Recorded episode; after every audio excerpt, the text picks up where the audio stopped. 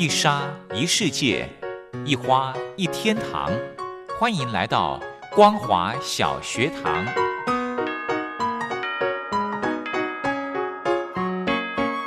让我们一起学习，一起分享。光华小学堂。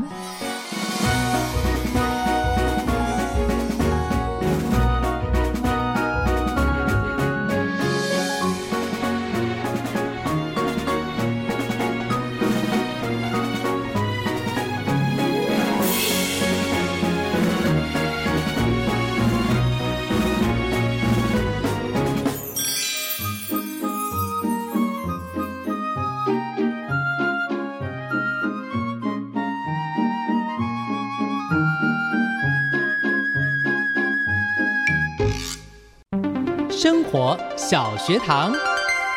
Hello，听众朋友，大家好，欢迎收听光华小学堂，我是黄轩。又到了礼拜二的时间，可以跟着我们财团法人中华民国消费者文教基金会的委员们一起来充实我们的消费知识，保障你我的权益。那么今天呢，非常荣幸的，我们可以透过电话访问的方式，邀请到我们消基会的交通委员李克聪李教授来跟听众朋友分享无人机哦。他现在因为在很多场合呢，都会用到无人。机来增加活动的精彩度。那其实呢，它有一些管理的制度哦，要来跟听众朋友来聊一聊。好的，我们先来欣赏一首好听的歌曲，林俊杰所带来的《飞机》。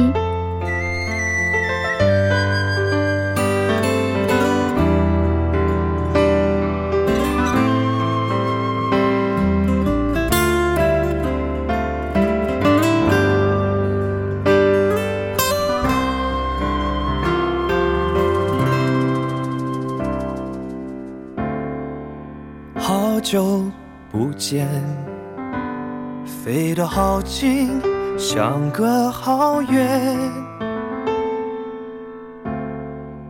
如地平线，那么清楚，却远在天边。从前，从前，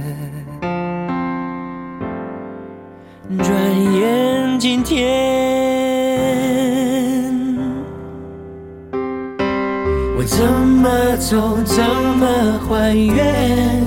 怎么飞回那单纯的世界？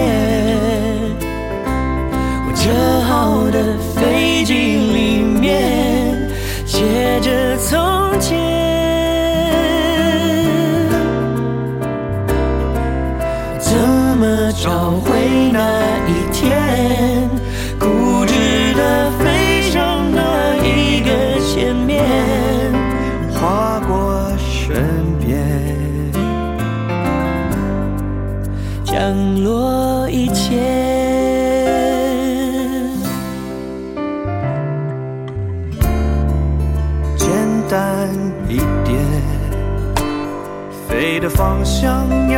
清楚明确，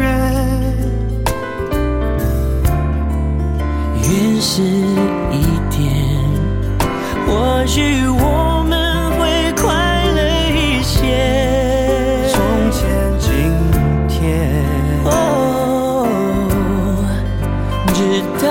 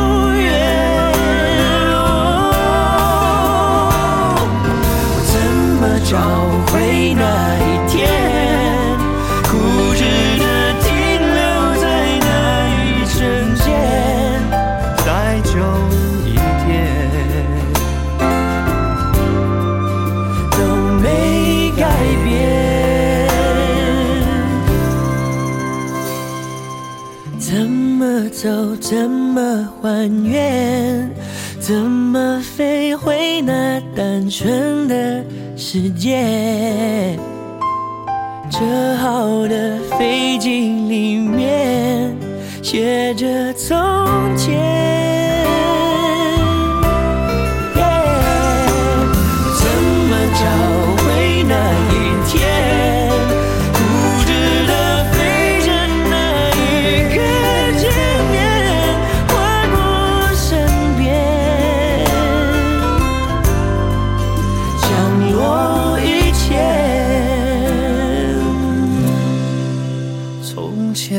今天，哦，直到永远。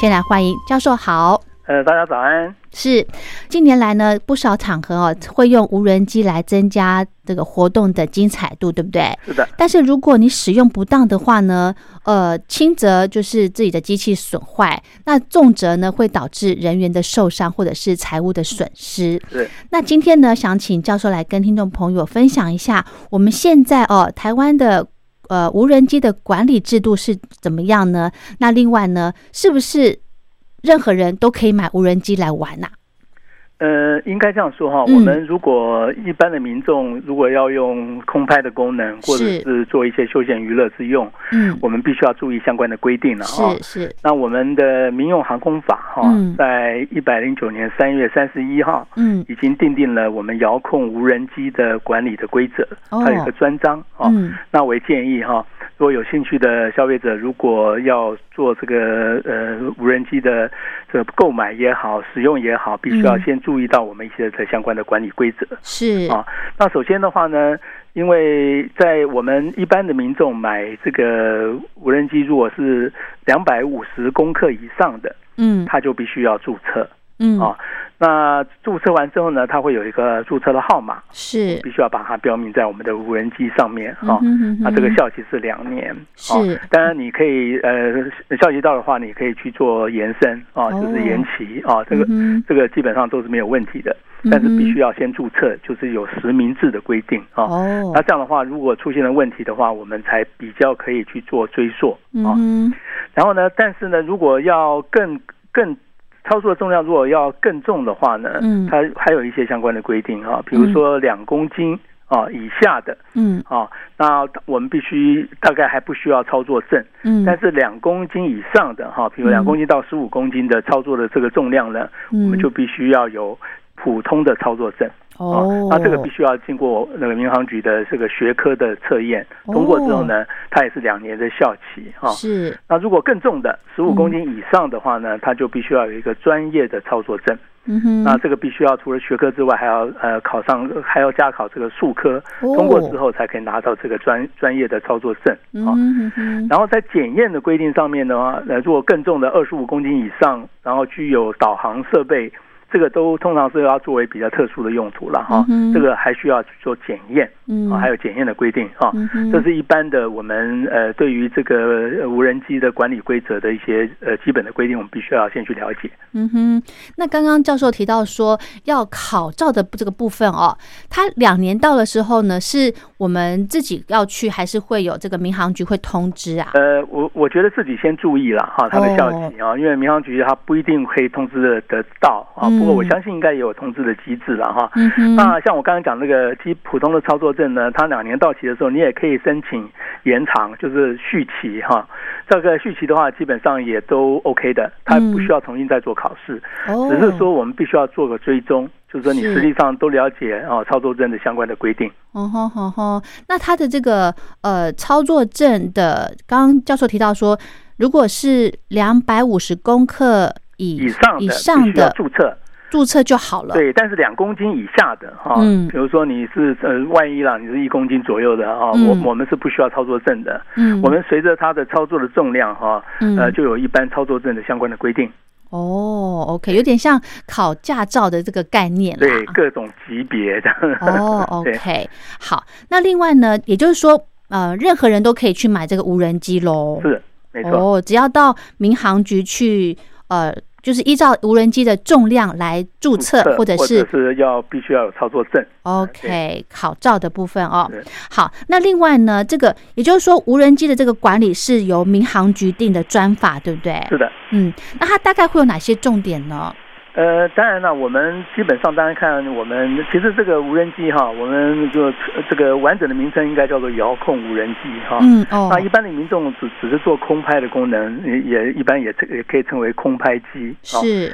但是你要看看做什么样的用途哈。嗯。如果一般的民众作为空拍的呃相关的规定的话呢，嗯，当然我们也必须要遵守操作的规定啊。嗯。比如说我们有限制它可以操作的限制的操作的范围。嗯哼。比如说我们呃。呃，民这个民航局是由这个县市政府来做规相关的规定，是，当然是一切以安全为主了哈。嗯、我们当然希望你操作的时候尽量在空旷的地方、郊区啊、山区啊，甚至比较呃空旷的公园等等这些的哈。哦，所以大概会有一些呃限制呃飞航的区域的限制哈。嗯、比如说我们也会有规定，就像这个红绿灯一样哈，会有、嗯、呃红区。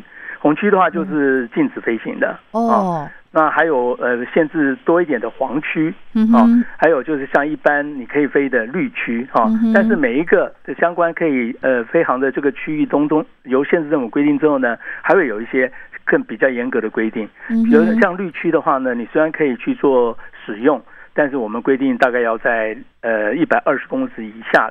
像这样子的天空里面去做使用了哈，嗯、那如果是晚上啊，或者是人群巨多的一些一些区域，嗯，呃，比如有室外的集会等等这些啊，它还有一些操作的限制，嗯、因为一切都是以安全为主。是是是，也就是说，它的安全，呃，它的这个管理的规范，除了高度之外，还有。它的那叫什么呢？飞航的范围也有限制。对，另外就是如，我刚特别讲是高度的限制嘛，嗯，看按照不呃这个单红区单就就就完全禁止了。嗯，然后但是特别要注意的，它有水平距离的一些限制。比如单人操作无人机的话呢，它必须以自己为为圆心了哈，嗯，半径大概是三百公尺的范围。哦，就是一个圆，类似这样哈，哦、但是他不希望你呃，就是距离自己太远，嗯，距离自己太远的话，你的操控性也会受到影响哈。哦，遥控不到。对，万一发生危险的时候，你当然也没办法去做呃遥控了。哦，OK，或者是它这个超过你遥控的范围，感应不到，它就会掉下来。对，或者是你你目视不到哦，所以你没办法预知它可能的风险啊。嗯，那这个都是相关的规定。是，那感觉呢？现在无人机哦是非常流行的一个玩具哦。那这个刚刚提到说要考照，对不对？是就是你这个重量在两公斤以上的这个机器呢，就要考这个普通的操作证。对哦，那这个考照的部分呢，有没有要注意的地方啊？呃，我我建议啊，如果有兴趣的民众可以上我们民航局的网站，是它上面还会有一些很清楚的 Q&A，哦，告诉你说大概会考呃什么样的这个这个项目跟内容哈。嗯、哼哼我觉得详细去做一些了解。嗯、基本上呃，我普通操作证是。并不困难了哈，因为它只是考学科嘛，嗯，也不需要实际做数科的操作嘛，哦，呃，但是通常要看我们一般操作重量的限制来做一些相关的规范。嗯哼哼哼，好，那如果刚刚这个教授提到了，如果我们操作无人机的时候呢，呃，不小心因为可能超过范围三百公尺，然后掉下来，然后可能对一些物品有些损害，或者是人员一些受伤的部分，这个责任归属呢，要怎么样理清？我们基本上会有呃这个相关的法则哈，呃我们在民用航空法第一一百一十八条哈有做一些相关的，万一你违规啊去做使用的话，会有一些法则，嗯、比如说你飞到它的禁航区啊，或者是限航区，或者是飞行场的四周，嗯、啊，就对飞航会有呃安全的顾虑的地方，我们就会罚三十万到一百五十万，哇。很重的哇，很重。对，然后呢，还会废止你的操作证，哦，还有把你的无人机要没收。哦，对，所以这个非常严格的哈。还有，你如果超过我们刚刚讲的呃飞行高度的限制，嗯，也可能对我们飞航会产生危险嘛。比如说四百英尺以上，嗯，那它的法则也是一样啊。哦，那如果呃比较小的哈，别违规的话，比如说你该应该有操作证，你的操作重量如果超过我们需要有操作证的规定，但是你没有操作证嗯，啊，然后或者是我们等一下我会讲到这个保险的部分哈，是是，像一些 学校啊、机关呃或者是一些法人，他会有一些特特殊用途的时候，必须要投保。如果你应该投保没有投保，嗯，这时候呢，我们会罚六万到三十万，哇，然后一样会把无人机没呃这个没收啊没入。那如果呃你该注册没有注册啊，比如说我刚才讲两百五十公里你应该注册，嗯或者是你违反那些什么刚刚讲的绿绿区啊、黄区的一些禁航的一些规定的话，嗯我们也会罚三万到十五万，哇，然后无人机也是没收的。嗯所以我特别要提醒我们的民众哈，如果在使用这个无人机的时候，其实现在定定的罚则还蛮重的嗯哦，哼哼所以一定要按照我们的规定去做办理。是，那我想请教教授一个问题，像我最近有朋友他们在呃，就是因为要搬家，所以把自己有无人机就送给人家了。那这个时候呢，需要重新再考照或者是注册之类的吗？呃，这个这个考照当然是以操作人为为哦为为主了哈。嗯如果你操作人改变的话，当然是需要啊去做一些呃更变更的一些规定了啊。嗯那如果你的送人呢，你无人机呃注册的号码，嗯，那它因为它是实名制嘛，啊，登录的时候必须要有什么健保卡，因为相关的呃这个这个这个输入，哦所以那个也必须要去做变更。哦，也就是说你换主人，你就必须要把资料全部更新了。，对，嗯，好，那我想再请教教授，在这个台湾使用无人机上面的使用率高吗？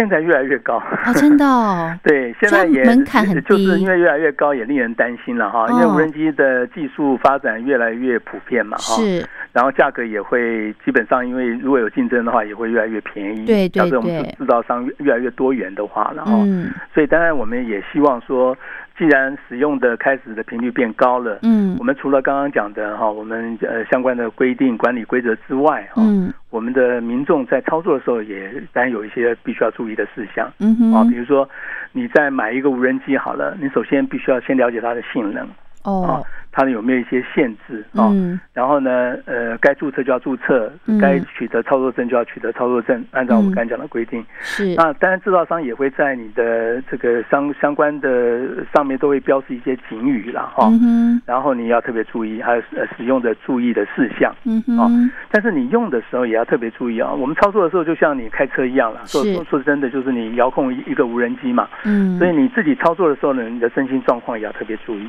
哦，啊。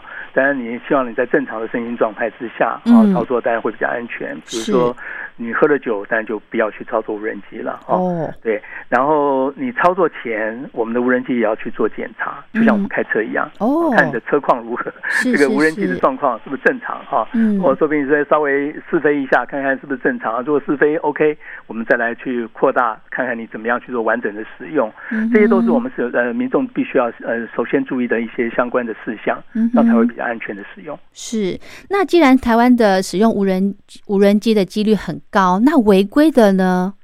现在违规，我刚特别讲会有一一些相关的法则哈，嗯，但是也令人担心的就是怎么样执法。哦，对，当然，呃，就像我们交通违规会有呃交通警察来警察，做执法对呀，对呀，对，也有检举的机制对了哈，那诸如此类的。嗯，那将来无人机因为现在慢慢的开始重视法则，违规的使用的法则，是，但怎么样执行哈，执法的部分哈，嗯我觉得还是要去做一些呃更严格的一些规范哈。不容易哦。对，如果万一你违规，那都呃都不会被被被人家抓到执法的话，那当然违规的这个这个几率就越来越高嘛，啊、那使用的规范也会慢慢就会失效。所以，在执法上面，我也建议哈，嗯这个政府的相关单位可能要 定更清楚的规范。让他能够在呃违规的使用上面能够呃利用好，不管是什么样执法的这个机制，嗯，让他能够呃一违规可能就会被发现，嗯，然后就会被一些处罚，类似这样，慢慢才会形成一个呃安全使用的良性的循环呢、是是是，那我还想再请教教授一个问题，就是有关这个隐私问题的部分，因为无人机你飞上去的这个要拍什么、要录什么，其实自己也不是很清楚吧？那这个隐私的部分呢，要怎么样来避免呢、我们隐私现在也有一些相关的规定哈，比嗯如说我们有规定说你要离建筑物三十公尺以外。哦的无人机，但是这是保障我们这个隐私权呐，哈。对，但是我刚才特别强调，规定呃虽然是规定，嗯，但怎么样执法？是哦，是是，那你如果很多无人机因为想要去做空拍，嗯。那将来 比如说呃包括采访啊或者怎么样哈，嗯。那可能侵犯到这些三十公尺以内啊嗯。离建筑物的话，那怎么样有执法的功能了哈哇？那相关的这个法则也要定得更清楚。嗯，像这样子的违规，我们的法则是怎么样？我刚才特别讲，刚刚的法则还是针对那些比较严重的违规。是那对于隐私权的规定呢，虽然有一些距离的规范，嗯，但是相关的法则啊，呃，使用的规范可能要定得更完整，这这样才可以呃比较可以保障我们民众的隐私权。嗯哼哼哼，那也就是说，如果比方说我要到一个一个呃城市里面去拍的话，那我需不需要做一个申请啊？呃，当然要看你如果，当然我特别讲，你一般的用途空拍的呃这个使用的话，当然就按照我们县市政府的规定嘛哈、嗯。你只要一上网就可以知道，在这个地方哪些地方是可以飞的，嗯，它会有 这个绿区、是是黄区，跟红区嗯。的相关的规定。嗯。但你就按照它的规定，在绿区里面去做使用。嗯那绿区的话，话也会有高度跟呃水平距离的一些限制嘛，哦对。就，完完全按照这样子的规定就没有问题。嗯哼哼哼，好，那既然这样子听听起来哦，只要有兴趣玩无人机的朋友呢，只要到民航局去申请注册。如果你买轻型的话，只要注册就好了。对，那有没有一些，比方说购买的一些建议啊？但购买的话，嗯当然你要看你的目的了哈。哦如果你是空拍的话，但那个摄影机的这个这个这个品质就很重要。镜头对镜头，哦你不不不然你拍的话，可能不一定会如你所愿啊。哦，然后还有一些，如果你想要做更多的功能，像图传呐、啊，传输的稳定性啊，嗯啊，你操作的时候，当然这个机器的稳定性也很重要，比如它会有一些续航力啊、哦，抗风性的一些规定。哦，抗这个都在你性购买无人机的时候呢，它会有一些注意的事项里面去做了解。哦，当然价格也是一个主要的因素了哈，当然价格也跟你的性能呃都会有关联的。嗯哼哼哼，难怪就是会有这个重量来做区分。是因为嗯通常越重，那如万一出现呃危险的话，那个伤害的程度也会越大嘛。啊对对对所以当然在重量越重，我们的规定就会越严格。嗯哼哼哼，好。那另外呢，我们要操，如果是新手要玩无人机的话，他会不会像刚刚教授提到的考驾照一样，会有教练带啊？呃呃，学科的话，当然你要充分了解我们的相关的规范，然后哦去去去熟悉就好了。哦但术科的话，如果你要操作比较重的，像我刚才特别讲，如果是十五公斤以上的哈，对，那这个就需要专业的操作证。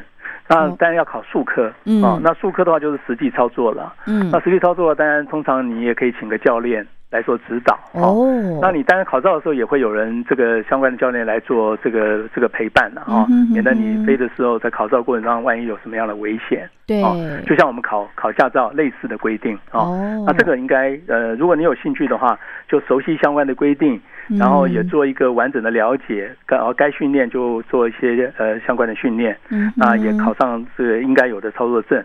那使用的时候呢，也该按照我们刚才的建议哈，嗯。多去了解一些规定之外呢，注意的事项嗯。啊，然后等等这些啊，基本上我觉得这个无人机应该是一个好的未来的哈嗯。休闲娱乐的一个一个一个一个方式了哈。是。但是我特别去了解安全，嗯。怎么样去保障别人的隐私权，嗯。这个都是我们在做操作的时候必须要注意的。OK，所以如果有兴趣玩无人机的朋友呢，呃，要知道所有的资讯，就到民航局的网站哦网里面嗯去查询这个遥控无人机，它会有一个专章法规多多去了解一些相关的规定。OK，好，那最后那个教授，我们还有需要提醒的地方。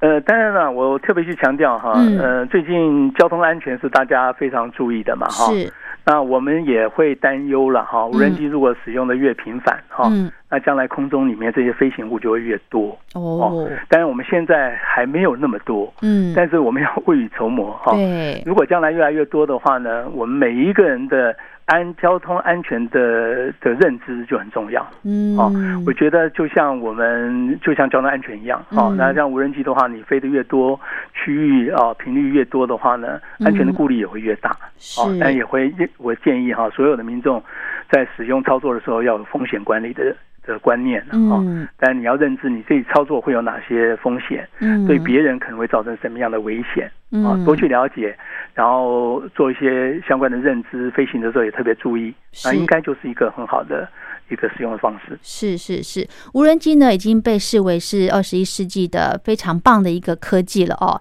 它的用途非常的广。但是呢，我们看到它非常方便的一面，但是也不能够否认说它有一些呃，万一你操作不当的一些负面的用途。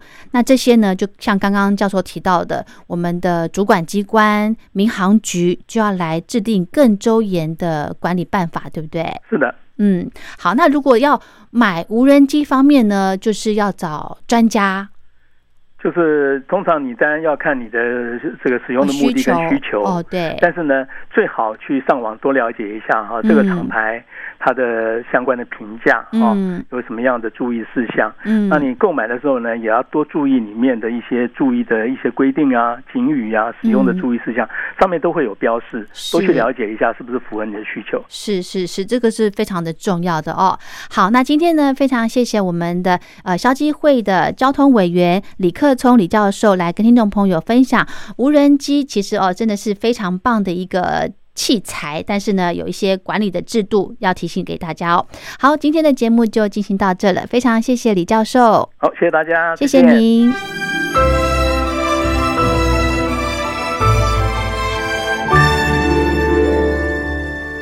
我在疫情下的生活。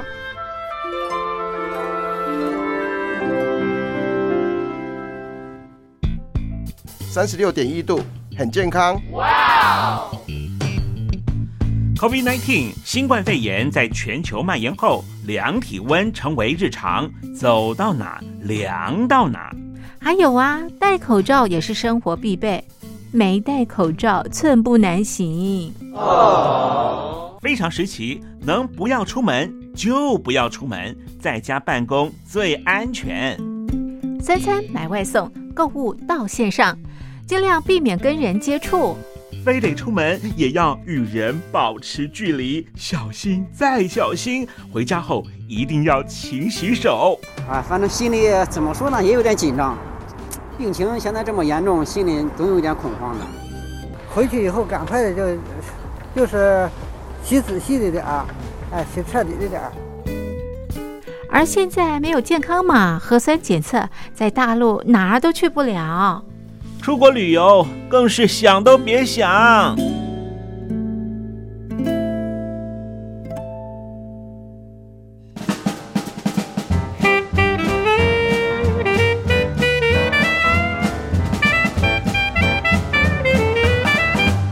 COVID-19 新冠肺炎发展至今，你我的社交方式、饮食习惯、娱乐形态、工作模式都产生变化。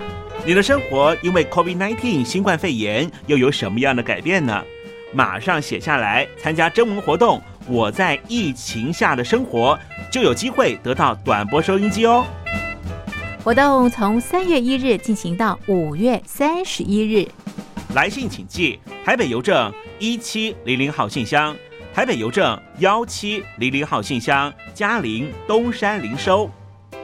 电子邮件请寄 lily 三二九 at ms 四五点 hi net 点 net，l i l i 三二九 at ms 四五点 hi net 点 net。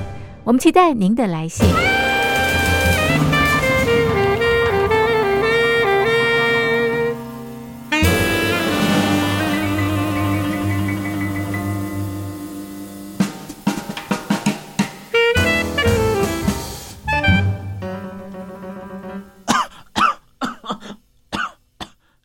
哎，别害怕，我我没有染病啊，我只是喉咙痒痒的。